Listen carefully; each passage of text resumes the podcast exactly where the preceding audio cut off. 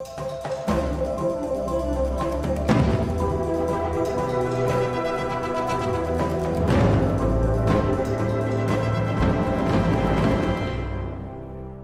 Bienvenidos a esta emisión de Exclusivo en France 24. Yo soy Natalia Cabrera Parada y me acompaña el presidente de Guyana, Mohamed Irfan Ali, para hablar sobre el referendo no vinculante que tuvo lugar en Venezuela sobre un territorio que se disputa con Guyana, el Esequibo, una región de 160 mil kilómetros cuadrados rica en petróleo y minerales.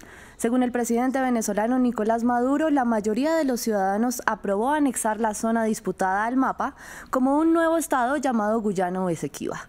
No obstante, medios de comunicación locales reportaron baja participación. Presidente Ali, muchas gracias por su tiempo para France 24. Muchas gracias por invitarme. ¿Cuál es la respuesta de su país al referendo que tuvo lugar en Venezuela el domingo? Uh, bueno, la respuesta de Guyana es uh, bastante clara, ¿saben? Uh, en relación con el referendo, entendemos que cada país tiene un derecho a votar un referendo sobre lo que quieran, pero tenemos serias preocupaciones e inquietudes sobre este referendo, que buscaba anexar unas partes de nuestro territorio y que buscaba emitir eh, tarjetas de identificación para parte de nuestro territorio. En relación con esta emisión con estos dos temas y el referendo como tal, pasamos a la ICG eh, para emitir órdenes provisionales y nos complace decir que la Corte emitió estas órdenes y dejaron bastante claro que en relación con estas eh, inquietudes, eh, el statu quo permanece, permanece sobre la autoridad de Guyana y Venezuela no puede hacer nada para cambiar esa situación. Venezuela no puede anexar esta región y no puede usar ningún tipo de fuerza o ningún tipo de circunstancia, eh, fuerza eh, para anexar o emitir cualquier tipo de tarjeta de identificación en relación con esta región, con el Esequibo. Presidente, el presidente de Venezuela, Nicolás Maduro, como usted lo sabe, dijo que va a actuar en la anexión al mapa de la región, incluso después de que la Corte Internacional de Justicia ordenó a Venezuela no hacerlo el viernes. ¿Cuáles son los siguientes pasos de Guyana? Mi país es un país pacífico. Nosotros creemos en el Estado de Derecho y si Venezuela actúa por fuera del Estado de Derecho, yo creo que la comunidad internacional debe tomar esto con seriedad. Ya hemos visto la OEA Francia, varios países y organizaciones alrededor del mundo que han hecho declaraciones bastante fuertes hacia Venezuela, impulsando a Venezuela a actuar de una manera pacífica, impulsando a Venezuela a no actuar de una manera irresponsable o intrépida. Entonces esperamos que el sentido común prevalezca y que Venezuela no actúe de una manera que pueda dañar la paz en la región.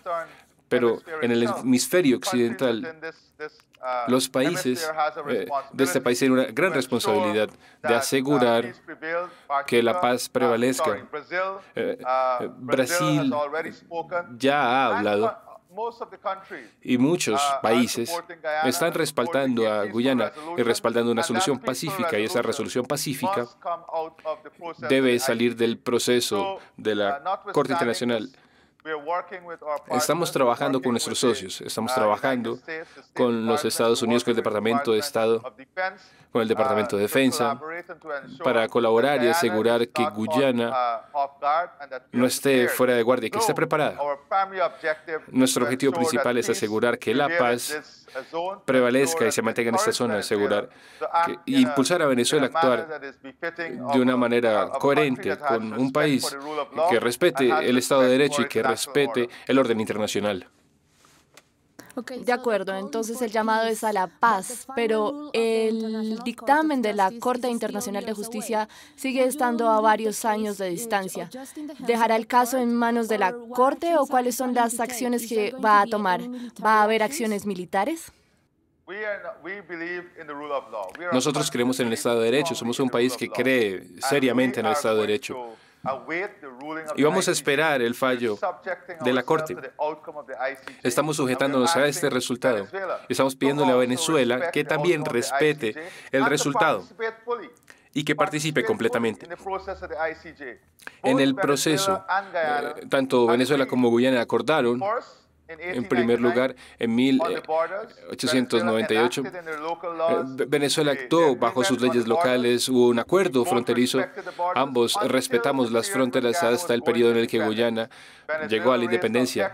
Venezuela levantó algunas objeciones, se firmó el Acuerdo de Ginebra y el Acuerdo de Ginebra proveyó, indicó que si los dos países no podían llegar a un consenso, la decisión entonces eh, iba a definirse en las Naciones Unidas. Y las Naciones Unidas, el secretario general determinó que la Corte Internacional es eh, el poder actuante.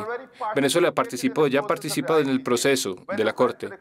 Cuando fueron allá, eh, dijeron que la Corte no tenía jurisdicción.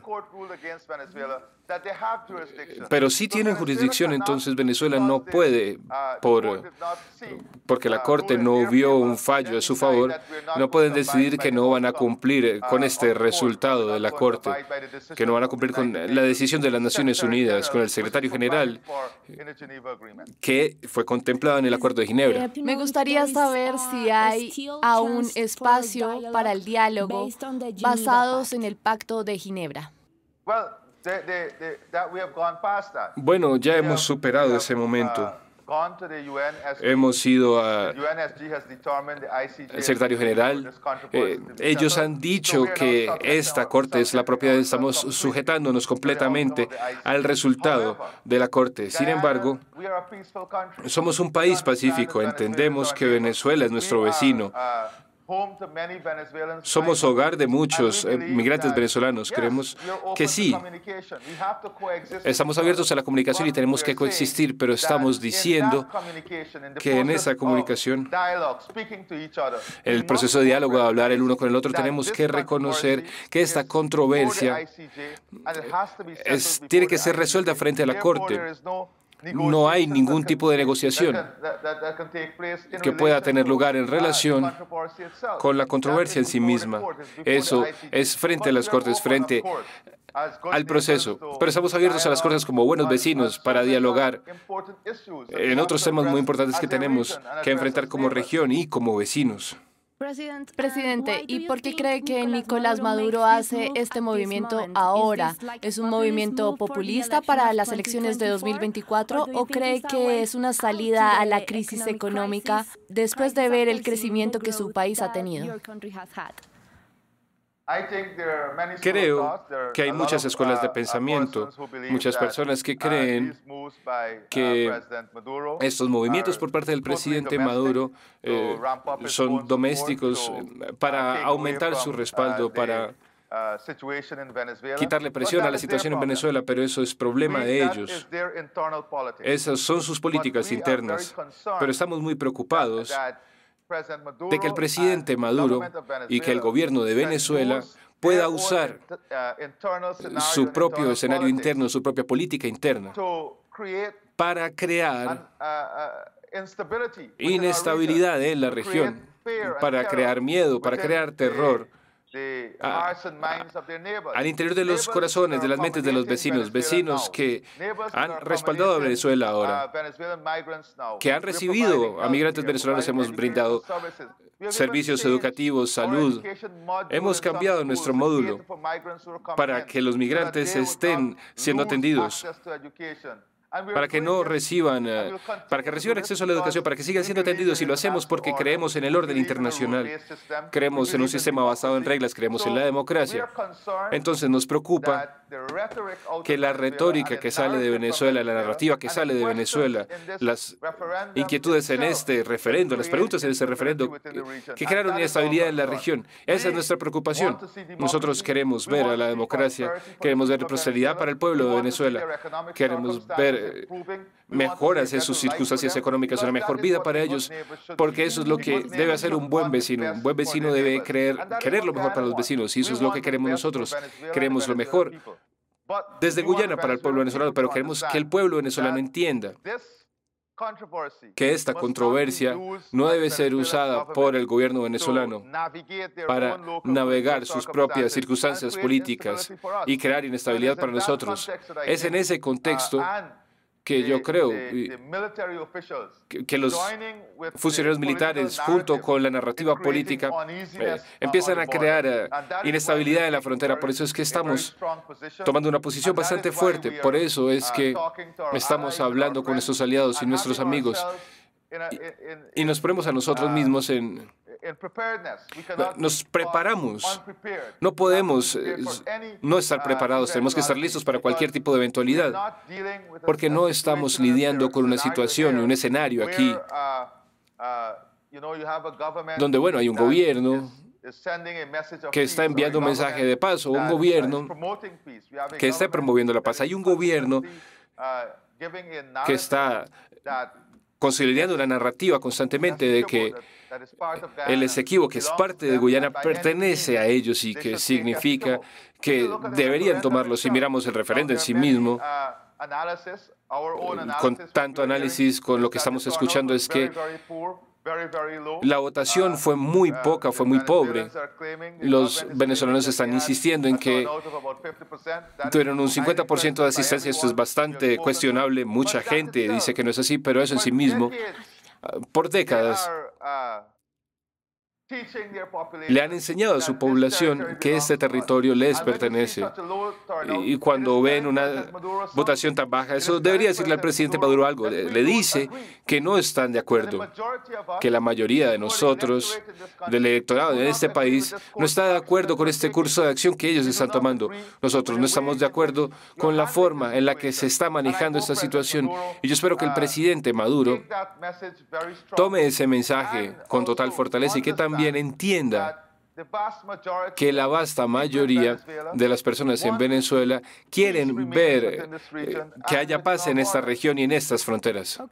De acuerdo, presidente. Y por último y rápidamente quisiera saber si estas tensiones entre Caracas y Georgetown están afectando de alguna manera las operaciones de la compañía estadounidense Exxon y qué tan grande es la participación de esta compañía. Bueno, no solamente es Exxon, Exxon es parte de un consorcio. Hay una compañía china eh, que se incluía, incluye también a GES que también ha vendido Chevron, pero es China y bueno, Exxon también. Y muchas otras compañías del hemisferio occidental y más allá de la Unión Europea, del Reino Unido, del mundo árabe, están trabajando en Guyana. No se trata solamente de Exxon. Recientemente hubo una subasta para ciertos bloques y hubo compañías de todo el mundo trabajando en esta subasta. No se trata de una compañía nada más, pero quiero decir que el comportamiento de Venezuela no ha cambiado, la actitud de nuestros inversionistas, incluyendo a Exxon, no ha cambiado nuestro impulso por el progreso, el desarrollo de nuestro país. Nosotros entendemos que parte de la narrativa de Venezuela es crear terror y miedo en nuestro país y en nuestras, la mente de nuestros inversionistas para que puedan crear un escenario donde se fortalezca la inversión en el desarrollo de Guyana. Pero no hemos visto esto. Estamos impulsando a los inversionistas, a nuestra población, que no teman, porque estamos haciendo todo de acuerdo con la ley para asegurarnos de que esta región permanezca en la paz, sino que también esté preparada para cualquier comportamiento irresponsable o intrépido por parte de Venezuela. Presidente de Guyana, Mohamed Irfan Ali, gracias por esta entrevista para France 24. Muchas, muchas gracias. Es un placer estar acá. Y a ustedes, gracias por su sintonía. Continúen viendo France 24.